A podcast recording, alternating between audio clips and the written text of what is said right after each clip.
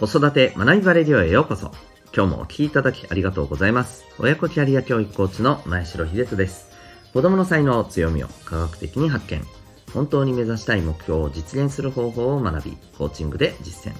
変化の激しい今、未来において必要な人生を作る力を伸ばす。そんな親子サポートをしております。このチャンネルでは、共働き、子育て世代の方を応援したい。そんな思いで子育て、キャリア、コミュニケーションに役立つ情報やメッセージを毎日配信しております。今日はですね、第560回でございますね。えー、人の影響を受けやすいということ。そんなテーマでお送りしていきたいと思います。えー、また、この放送では、えー、演劇は生きる力、子供のためのドラマスクール沖縄を応援しております。はい、今日はですね、そんなテーマ、えー、人の影響を受けるということで、えー、いきたいと思います。えー皆さんは、そして皆さんのお子さんは、人の影響を受けやすい方でしょうか？うん。えーそして、それをどう捉えていますでしょうか？まあ、あの、人の影響を受けるって、あまりよろしくないよねっていう印象をお持ちの方も結構いらっしゃると思います。うん。えっ、と、ね、まあ、あの、自分の生き方ができない的なね、えー意味合いだったりね、なんか、あの、人の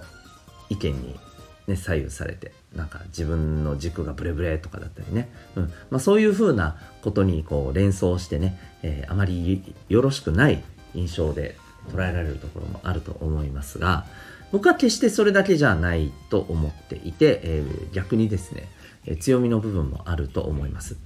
えーですので、まあ、人の影響を受けることで、えーなんか人の影響を受けやすい自分ってちょっとなみたいにねもし、あの思われてたりあるいは自分のことではなくて、えお子さんのことでもね、えーどなたかのことでも身近な人にがそんな方がいてうんなんかどうなのかなって、まあ、思われてる方にはですね、まあ、ぜひちょっとこう一つのね、えーまあ、視点の転換という意味合いでもなんか参考になるところがあればいいなということでお送りしていきたいと思います。はい。えーと、今日はですね、このおお話のきっかけになりました、あの、ダヴィンチウェブというね、サイトに載っていた、えー記事、えー優秀だけど人付き合いが苦手で性格がきつかった同僚が優しくなったというね、えーまあ、はい、あの、見出しの記事を読んで、ちょっとね、感じたことをシェアをしながらですね、えお話ししていきたいなと思います。うん。で、まあ、これどんなお話なのかというとですね、えっ、と、まあこれはあの、人気のイラストレーターさんで、かつ漫画家でもある柴玉さんという方がですね、えー書いている、えー柴玉が聞いた本当にあったすごい話というですね、まあ、これ実際にあった話を漫画にして、えーまあ、あの、ね、発信されているということなんですけれども、えっ、とですね、まあ、どんなお話なのかというとですね、えっ、と、とても優秀な、まあ、会社での同僚の方のお話らしいんですね。はい。で、えっ、と、まあ、この方のがですね、とても優秀なんですけれど、うん、あの、非常にこう、えー会議などでもアイデアがね、非常にこう、あの、秀逸だったりですね、えーこの方が考える施策っていうのはね、とてもね、的確であった。ところが、えーとても人への対対応というか、人への言い方ですね、うんえーこういったものが、非常に厳しくてですね、うん、で、なかなかまあ、この、えー言ってることが結果につながらないっていうね、状況があったりして、えーまあ、なかなかうまくいってないところがあったと。うん、ただ、あの、それ、その方がですね、えーしばらく経って、えーなんかこう、様子が変わってきたと。この人とのこのコミュニケーションに対して。えーで、どんな風に変わってきたかというと、まあとてもあの相手の話をしっかりと受け止めてですね、で、とても柔らかい、まあ、あの、コミュニケーションを取れるようになってきて、で、それにつれてね、非常にこう、仕事も、あのよりよく、進むようになってきて、はい。というふうにね、こう、ポジティブな、まあ、変化をね、していった。で、えー実際に、こう、あのーこの人と話をして、まあ、なんでそうなったかっていうのが、えー分かった、というね、お話なんですけど、まあ、この理由がですね、実は、この、主人公の方のあり方を見てですね、うん、それを見て、あ、なんか自分に足りないのはこれなんだなというふうに気がついたと。そして、実は、あの、こういうふうにそれまでこう言い方が厳しかったりとかですね、えー、なってた理由が実はちゃんとこの方にはあって、え、もともと留学をされていて、で、えー、やっぱりこう海外ではね、えー、言い返さないといじめられるっていうね、環境だった、えー、らしく、そこの中でね、えー、きちんと強く、あの、戦ってね、え、意見を出していくっていうことが、あの絶対に大事なんだっていう、まあ、要はそんな、あの、いわば個性をね、自分の中に身にまとっていったわけですよ。うん。ところがやっぱりね、え、ここへ来て、あ、それでは、あの、うまくいかないんだなっていうことをね、こう、この主人公の方のあり方からですね、えー、まあ、この方は学んで、え、で、自分の中にそれを取り入れていって、で、え結果的にね、あの、うまくいったんですよっていう話を聞いて、あ、自分のね、あの、あり方が実は影響を与えてたんだっていうことをね、あの、とてもね、えー、あ、よかったっていうふうにね、まあ、そんなあの話だったりするんですね。で、この主人公の方のね、えー、態度を見て、まあ、自分のこの、えー、強い物言いっていうところをこう変えていこうっていうふうにね、えーまあ、自分のいわば本当にね、キャラクター個性を変えていったっていう、この優秀な方のあり方ですよね。うん。で、この方って見ててね、とても感じると思うんですけど、あのとても影響を受けてるじゃないですか留学に行ったら留学に行ったで、えー、強い物言いをしなきゃいけないっていうことで、えー、そういう個性を自分にババッと身につけていった、うん、また一方で、ね、戻ってきて、えー、それでうまくいかないってなったらその同僚の方のね、え物腰の柔らかさを見て、え自分の中に取り込んでいった、うんまあ、こんな風にですねあの人の影響を受けやすいっていうまあおそらくですけど、この方もともとの特性としてそういうところ強いと思うんですよね。うん。でも、だからこそ、こうやってですね、えー、その場の、えー、その場で必要とされているものっていうのを、こうね、えー、まあ、しっかりと感じ取って、で、かつ、その影響を、まあ、ポジティブな意味で受けて、うん、自分の個性を切り替えていって、うん、そういうことができるわけですよ。これものすごい強みだと思いませんか？この柔軟性。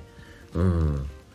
自分の軸が逆にめちゃくちゃ強い人って、ここがある意味難しいと思うんですよね。